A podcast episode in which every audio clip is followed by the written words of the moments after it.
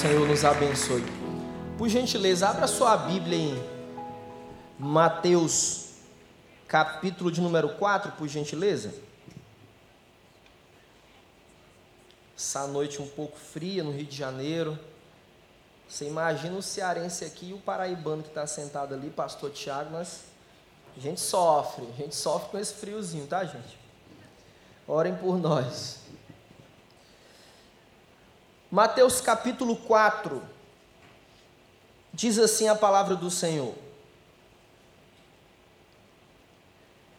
Então o Espírito Santo levou Jesus ao deserto para ser tentado pelo diabo. E depois de passar 40 dias e 40 noites sem comer, Jesus estava com fome. Então o diabo chegou perto dele e disse: se você é o filho de Deus, mande que essas pedras virem pão. Jesus respondeu: As Escrituras sagradas afirmam: o ser humano não vive só de pão, mas vive de tudo o que Deus diz.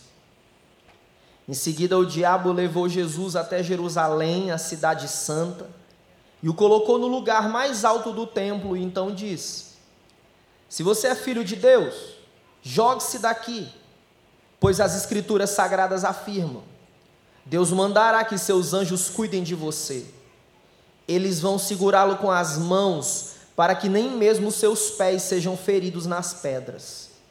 Jesus respondeu: Mas as Escrituras sagradas também dizem: Não põe à prova o Senhor teu Deus. Depois o diabo levou Jesus a um monte muito alto mostrou-lhe todos os reinos do mundo e as suas grandezas, e disse: Eu lhe darei tudo isso, se você se ajoelhar e me adorar.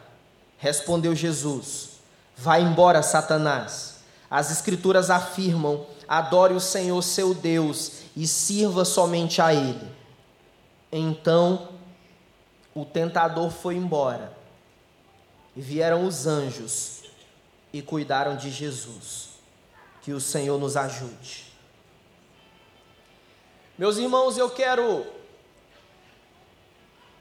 a partir desse relato de Mateus capítulo 4, junto com você,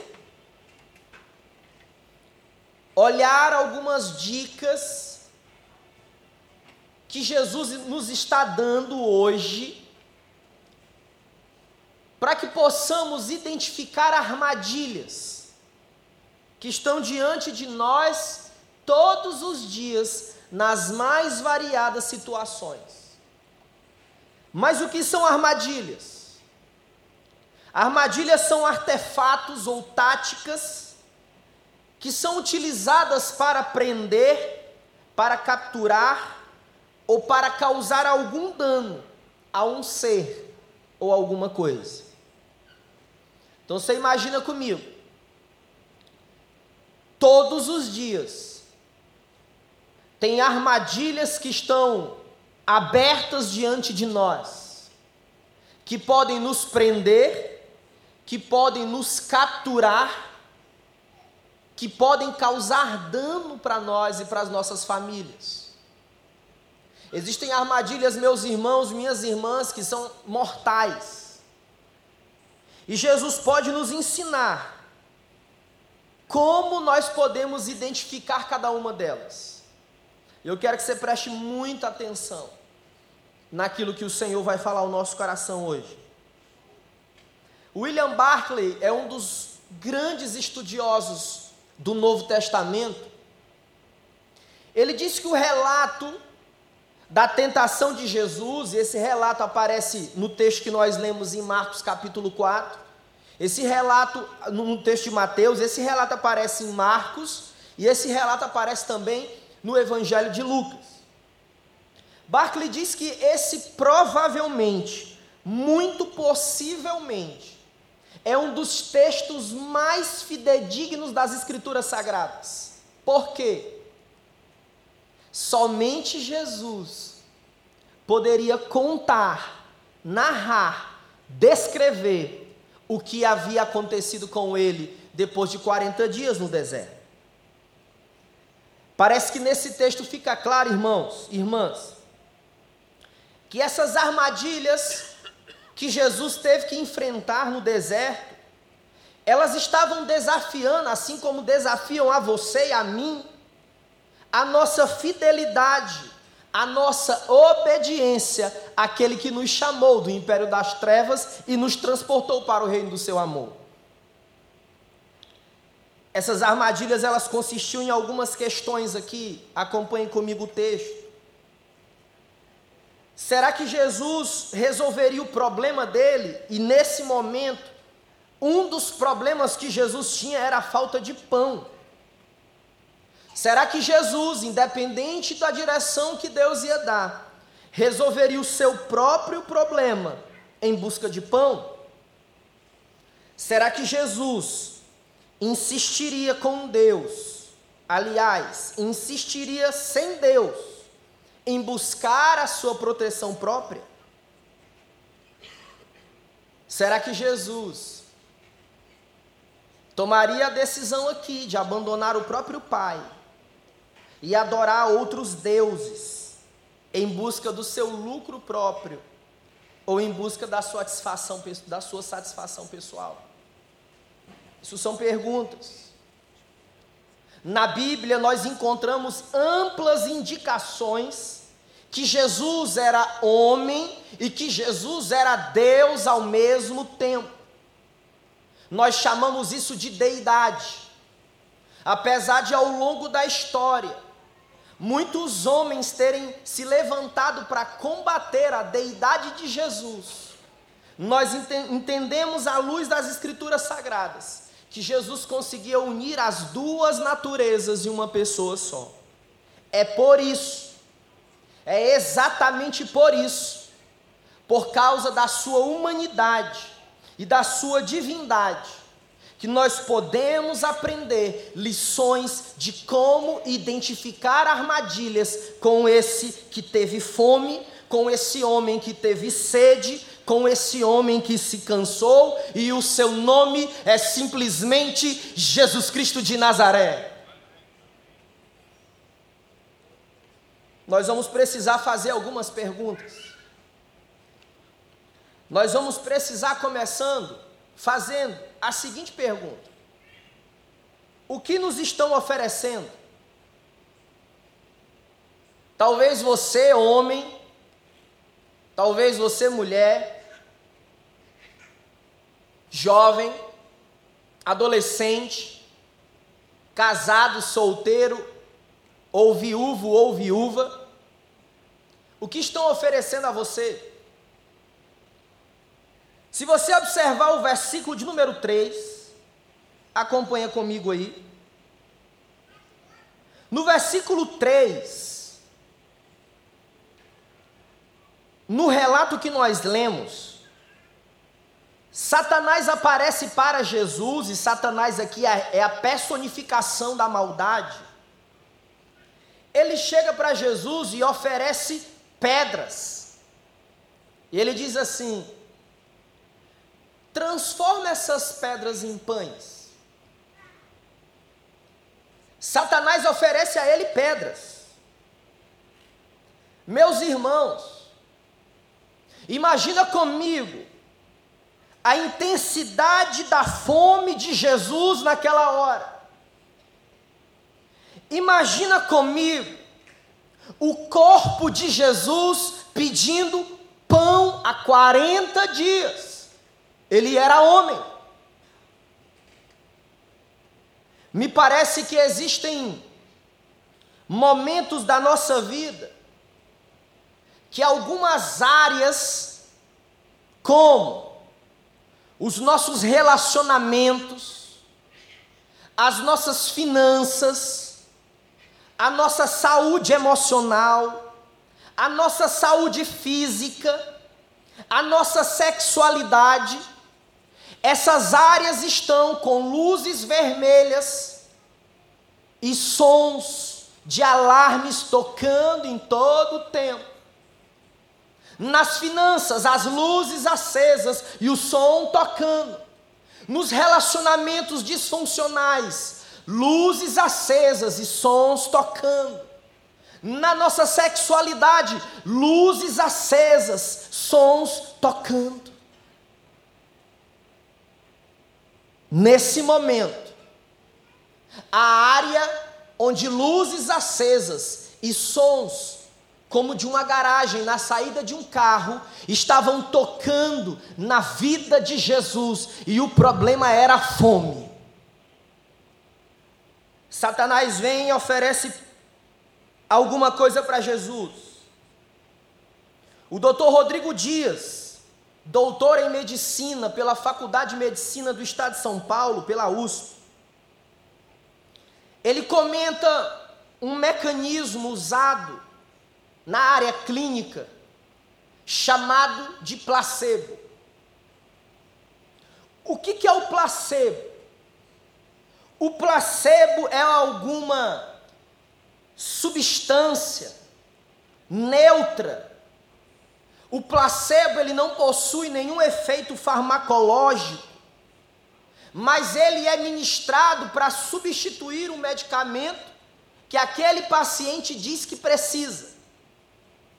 Então a medicina na testagem, ela usa um comprimido que pode ser e aquele comprimido com efeito zero, ele é chamado de placebo e ele é entregue ao paciente. O paciente toma e ele acha que está tomando o remédio dele, está tudo certo. Existem momentos da vida da gente que, assim como existe placebo para o corpo, existe também placebo para a nossa alma. Você não vai encontrar isso nos manuais da medicina, placebo para a alma. Mas existe. Veja bem um deles. Placebo para a nossa vida e se torna uma armadilha, e se torna algo que pode nos capturar, que pode nos prender e, em alguns casos, pode destruir a nossa vida é a indústria do entretenimento. Eu lembro que em 2014, eu esperei sair de forma muito intencional, sair o resultado, a avaliação de um dos maiores espetáculos na cidade do Rio de Janeiro, que era o Rock em Rio. Veja comigo alguns números daquele ano de 2014. 88 milhões de receita. Segundo o ministro da Cultura naquela época, numa entrevista ao jornal Folha de São Paulo, ele diz que graças a uma lei no Brasil chamada Lei Rouanet, os organizadores do Rock in Rio obtiveram 12 milhões de ajuda do governo em 2014.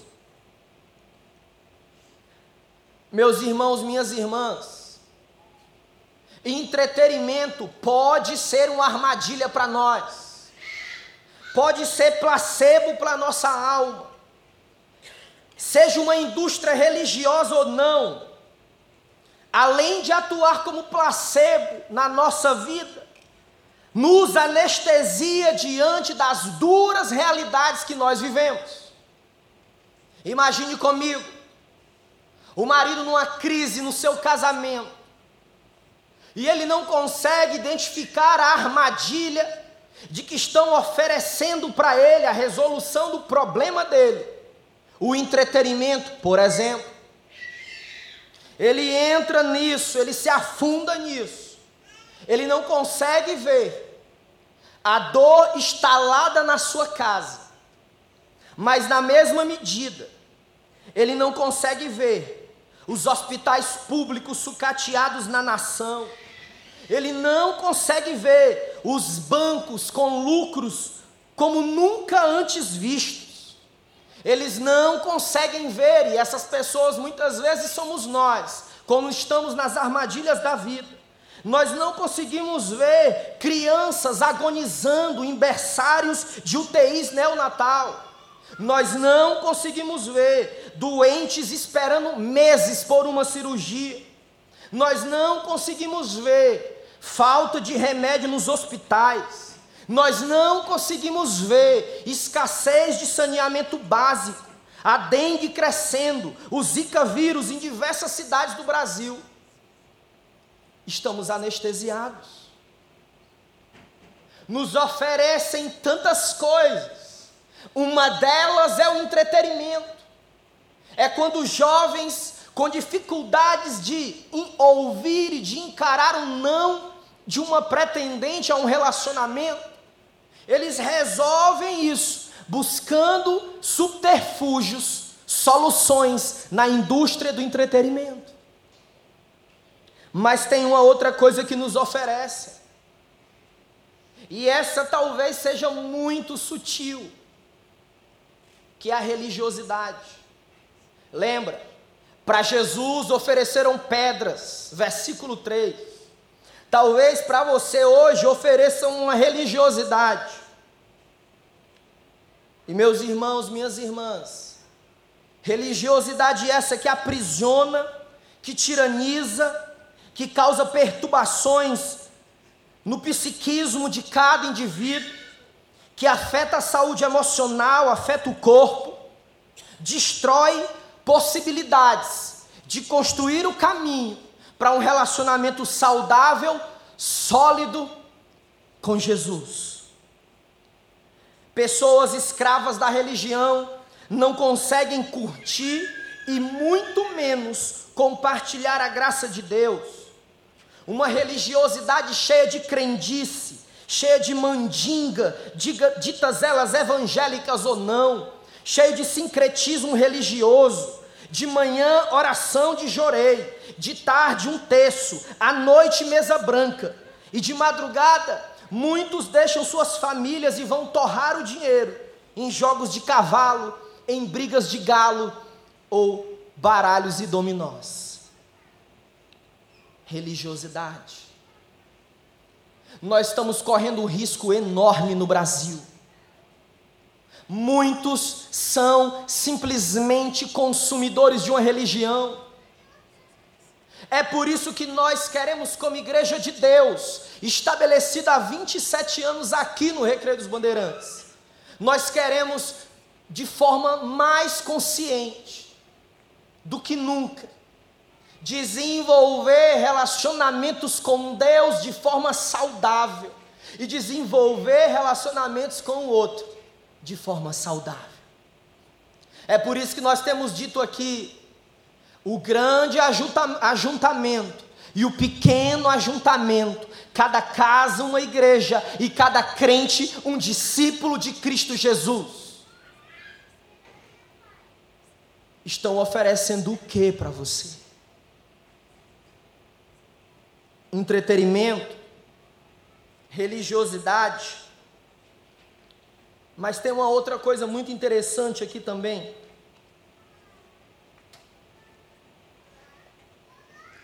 Parece que nos oferecem o criticismo. Talvez você diga, pastor, mas que criticismo é esse que você está falando?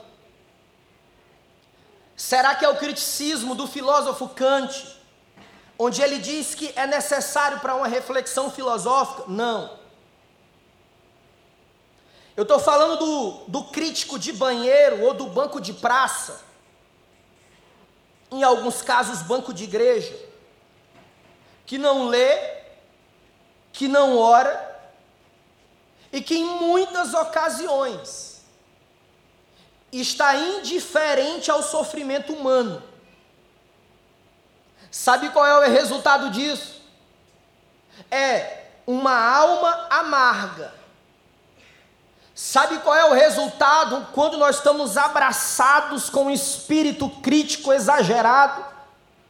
Alma, coração amargo, coração endurecido e olhos que são impedidos de ver o colorido da vida, mesmo em tempos de adversidade. O que tem oferecido para você? o que tem oferecido para mim. Mas sabe qual é a bênção? É que a Jesus foi oferecido satisfação instantânea da sua necessidade. Mas sabe o que Jesus respondeu? Ei, não, não só de pão vive o homem, não só das coisas que nos oferecem nós vivemos, mas Ele e nós vivemos de toda palavra que procede da boca de Deus e ela já foi revelada na Sua palavra. É Jesus. Mas tem uma outra questão que nós precisamos nos perguntar: o que estão te aconselhando, ou nos aconselhando, ou me aconselhando a fazer.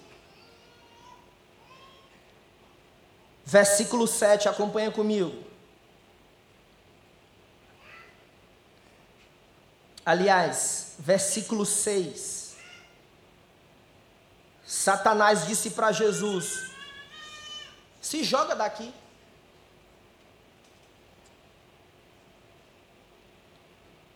Se joga. Faça isso. Se prostre. Preste atenção.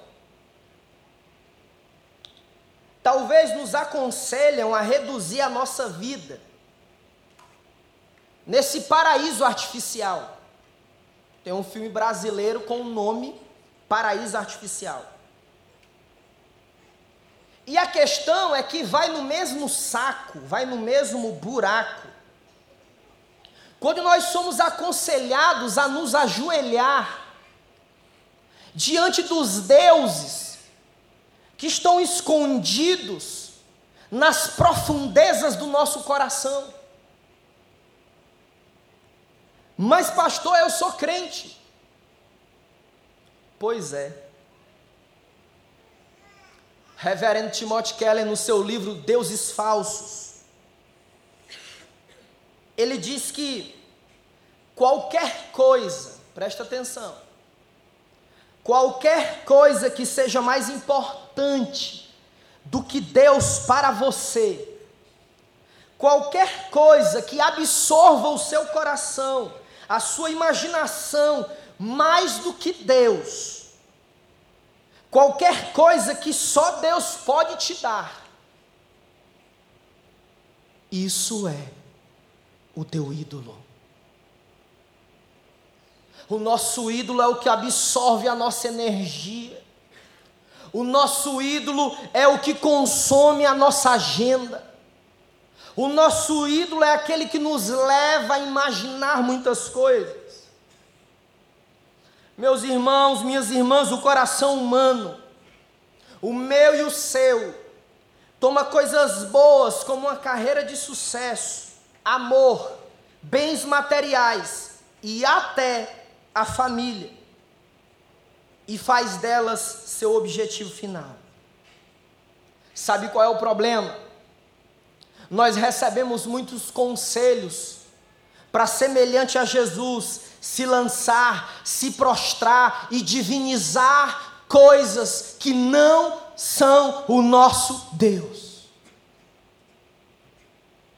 Não é fácil, não é difícil, mas é fácil encontrar pessoas que, apesar de terem uma excelente carreira, inúmeros bens, uma família bem estruturada, funcional, saudável, e não terem satisfação. Sabe por quê, irmãos? Porque, como disse Agostinho, um dos teólogos da história da igreja, ele escreveu em um de seus livros chamado Confissão. Ele disse assim: Fizeste-nos para ti, Senhor, e o nosso coração anda inquieto enquanto não descansar em ti. Nós precisamos descansar o nosso coração em Deus. Nós somos criados por Ele, amados por Ele. Jesus deve ser o nosso Deus. Não podemos nos admirar, não podemos ficar escandalizados se olharmos para dentro de nós e acharmos ali um altar em busca de autopromoção. É quando a nossa imagem, a nossa preocupação, a nossa ansiedade está relacionada com o que o outro pensa ao meu respeito. Talvez a gente olhando para dentro do coração, a gente vai encontrar autojustificação. É sempre o outro que fez. É sempre o marido, é sempre a esposa, é sempre o filho, é sempre o líder, é sempre o pastor e nunca é você. Sempre os outros têm culpa, nunca você tem culpa. Ainda vasculhando o nosso coração, talvez a gente encontre lá um altar da autocomiseração. Ninguém me ama, ninguém me quer, ninguém me chama para célula, ninguém me chama para o papo de sexta. Autocomiseração. E a meu ver, talvez o, o pior,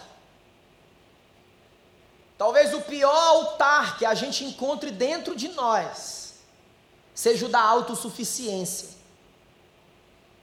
Eu me basto. Celebrando? Eu? Não. Celebrando? Eu? Jamais.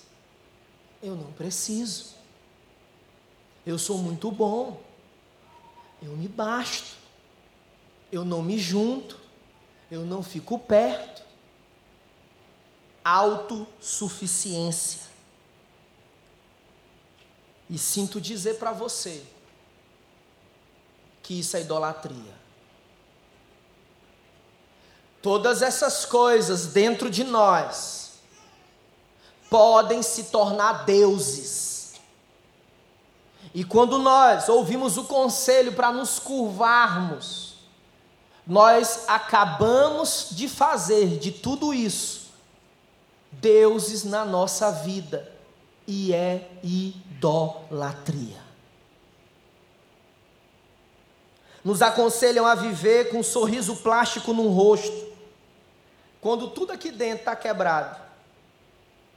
Nos aconselham a silenciar nossa dor, seja ela provocada pelo luto de um ente querido, ou a perca de algo de muito valor para nós, ou de em algumas situações, termos cedidos aos nossos vícios e compulsões.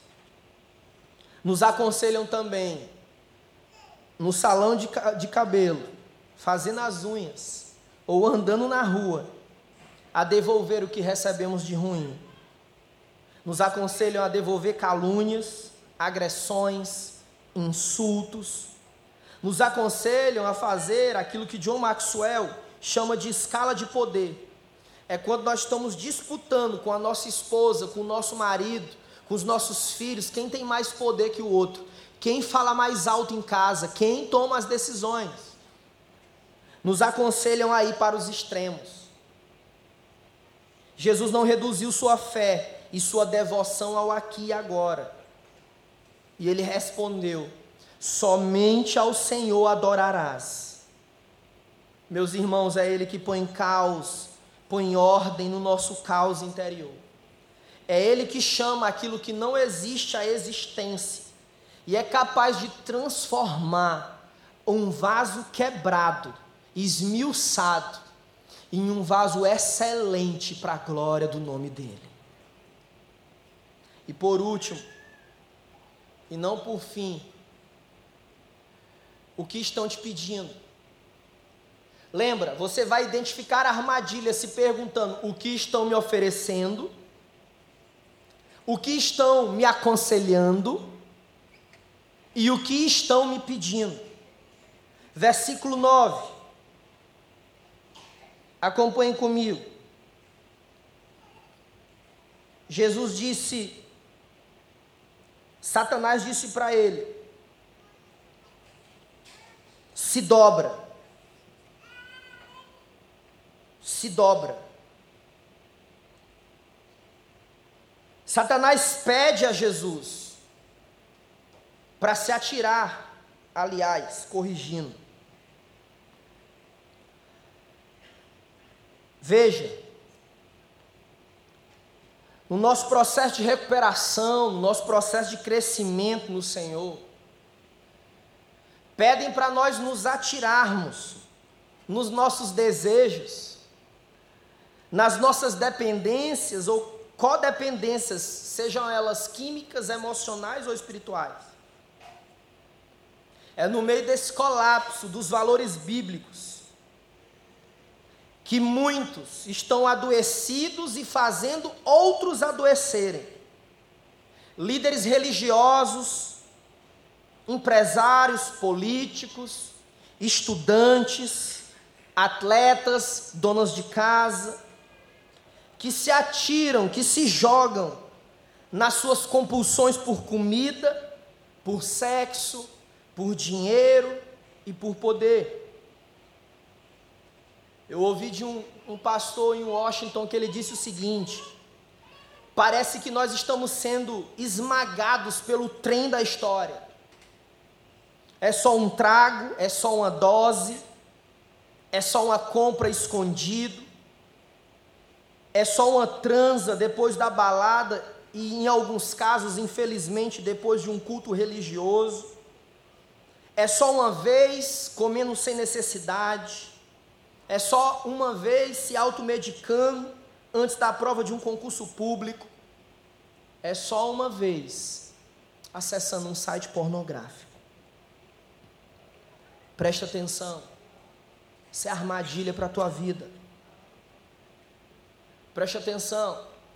Nem você e nem eu vamos vencer as armadilhas da vida.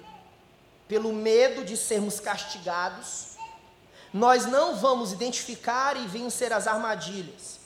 Pela sequência de mantras que nós fizermos, ou pelas duchas de água quente no banheiro, nem muito menos subindo as escadarias de uma igreja, seja qual for, na Bahia ou no Rio de Janeiro mas nós vamos identificar as armadilhas, vencer essas armadilhas. Se nós simplesmente experimentarmos o profundo, inigualável, insubstituível, incomparável amor de Jesus. E à medida que nós formos experimentando esse amor, nós aprenderemos a identificar, a resistir e a vencer as tentações e as armadilhas da vida. 1 Coríntios 10, 13 diz para nossa alegria: Ele não permitirá que nós sejamos tentados além da nossa força. Significa dizer que quando você identificar as, a armadilha que está diante da sua vida, o Senhor Jesus não permitiu aquela armadilha diante de você para lhe destruir. Mas a palavra em 1 Coríntios 10, 13 diz que você pode resistir. Eu quero nessa hora convidar o pastor Miqueias aqui.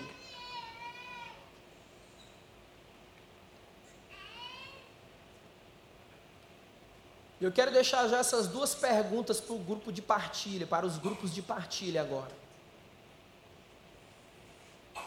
O que Deus falou com você? E a segunda é: o que você vai fazer com isso agora? Encontrei um homem muito especial essa semana, nós almoçamos juntos. Ele está aqui hoje sentado. E eu disse isso para ele.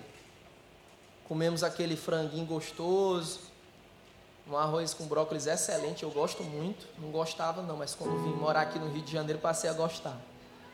E eu disse para ele o seguinte: o que Deus falou com você e o que você vai fazer com isso agora? Curva a tua fronte em nome de Jesus.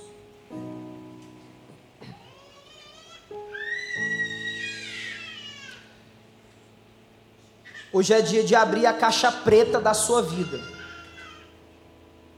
Não para te envergonhar, mas para que o Espírito Santo possa restaurar você para o louvor da glória dele. Se você veio aqui e diz: Olha, pastor, eu compreendi que Jesus hoje me ensinou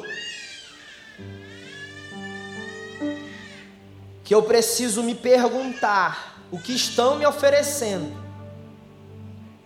o que estão me aconselhando e o que estão me pedindo, e identificar as armadilhas que estão diante de mim. Eu quero seguir adiante. Talvez seja uma opção para você hoje. Talvez você diga, pastor, eu tropecei, eu estou caído, eu até estou na célula, estou feliz, eu estou no domingo aqui, nas quintas, no celebrando, mas eu estou caído, ferido no chão. Pastor, eu já tomei a decisão lá de Jesus há um tempo, um tempo atrás, uns anos atrás, mas eu não consegui dar sequência a isso. Eu não consegui seguir no processo de santificação. Talvez você esteja nos visitando hoje, queira tomar a decisão lá de Cristo, pela primeira vez. Nós temos tempo ainda. Sabe qual é a boa notícia? De que quando Jesus passou por essas armadilhas, vencendo cada uma delas, diz a palavra de Deus, que os anjos do Senhor vieram cuidar de Jesus,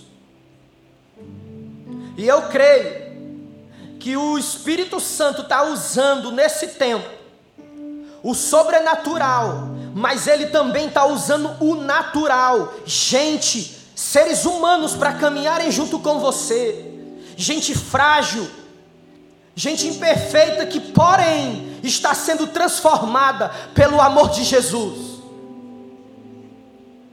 E Marcos ainda diz mais, junto com Lucas, que Jesus saiu cheio do poder do Espírito Santo eu quero convidar você a ficar de pé, numa atitude de coragem. Pastor, eu preciso. Jesus se expôs por você, pelo seu e pelo meu pecado, lá no madeiro, lá no Gólgota. Ele foi levantado por mim e por você, de forma voluntária. Se o Espírito de Deus tocou em você nessa hora, tem muito mais para acontecer nos grupos de partilha. É lá onde nós vamos aprofundar. É lá onde nós vamos repartir a nossa alegria, mas também a nossa dor. A nossa vitória, mas também o nosso caos interior. Se Deus falou contigo, eu queria convidar você a ficar em pé agora. Como quem tem coragem. Eu quero orar por você. Pode ficar em pé, os demais, por gentileza de cabeças curvadas, orando, digerindo essa palavra que o Senhor trouxe para nós e para mim principalmente. Vou abrir os meus olhos agora, eu quero identificar essas pessoas, eu quero orar por cada uma delas. Amém. Graças a Deus. Não se preocupa com o outro, não. Olha para você, graças a Deus. Graças a Deus. Graças a Deus, gente aqui à frente, ali atrás, uma senhora, uma outra senhora aqui no lado esquerdo. Graças a Deus por isso. Dois homens ali, três, quatro, cinco, seis, sete homens aqui. Eu creio que o Senhor já levantou homens cheios de Deus que vão conduzir suas casas no amor ao Senhor. Uma, duas, três, quatro, cinco mulheres valentes. Que coisa linda, seis mulheres valentes aqui. Enquanto pastor Miqueias, queria convidar vocês a saírem do seu lugar. Pode sair do seu lugar e vir aqui enquanto nós vamos louvar essa última canção. Pode vir aqui, eu quero dar um abraço. Fique, fique em pé, igreja, em nome de Jesus. Nós vamos orar por eles e vamos finalizar essa canção. Eis-me aqui. Pode vir aqui, pode vir. Outra vez. Deus abençoe diante de ti. Abre valente, meu coração. só mulheres corajosas. Meu clamor, Deus abençoe. Deus abençoe. Tu Deus escutas. abençoe vocês. fazes cair as barreiras. Deus abençoe cada um de vocês. És fiel, Senhor. Se você conhece essa canção, canta, E verbaliza. dizes Coisa linda, homens e mulheres valentes. De esperança sem fim, ao sentir Se você conhece, canta em nome de o Jesus. teu toque, Pastor, eu não estou aguentando. Canta, entroniza o nome de Jesus. De Jesus, tu és o meu Deus, refúgio em tempos de tribulação. Eu venho me derramar, Ore a Jesus. Diga: Jesus é o Senhor da minha vida. Dizer que te preciso, me derramar. Se derrame na presença de Deus. Sou grato, me derramar. Eis-me aqui Diga: Senhor, eu estou aqui. outra vez. Tens áreas da minha vida que estão vermelhas, ti. estão inflamadas. Meu coração, meu clamor, tu escutas e fazes cair as barreiras em mim. És fiel, Senhor, e dizes Adora Jesus, o Rei. palavras de amor. O Rei está entre nós. esperança sem fim, ao sentir o teu toque, por tua vontade, libertas meu ser no calor desse lugar. Eu venho me derramar, dizer que te amo, me derramar. Dizer te preciso me derramar, dizer que sou grato, me derramar, dizer que és formoso. Feche seus olhos, vamos orar Jesus. Ó Deus, nós te agradecemos. Porque até as crianças, graças a Deus, são alvos do teu amor, são pessoas especiais. Nós temos aqui crianças, Senhor. Nós temos homens e mulheres, gente rendida, desarmada diante do Senhor. Nós suplicamos pela força de Jesus, fortalece a nossa vida, Deus, nos dá sabedoria do alto, sabedoria muito mais que inteligência, sabedoria é um dom do teu Espírito para nós. Nós te pedimos, distribui o dom da sabedoria para a tua igreja em nome de Jesus que possamos identificar armadilhas, vencer as armadilhas e sairmos cheios do poder do Teu Espírito Santo para proclamar, repartir a Tua palavra a partir da nossa vida. Joga luz, Deus, dentro de nós. O apóstolo João diz: aqueles que andam com o Senhor, eles andam debaixo da luz. Nós somos vulneráveis. Não nos deixa, Senhor, nos esconder através dos nossos pecados, não. A graça, ela nos impulsiona a buscarmos arrependimento genuíno bíblico. Nos dá homens e mulheres para nos ombrear, que se estabeleça entre nós uma relação saudável, bíblica, de discipulado, de pastoreio, de mentoria mútua, Senhor cada caso uma igreja, cada crente um discípulo, para que juntos possamos celebrar a vida que Jesus tem abundante para dar para nós. Se você crê nisso, aplauda o nome dele, para o louvor a ele, para a glória dele.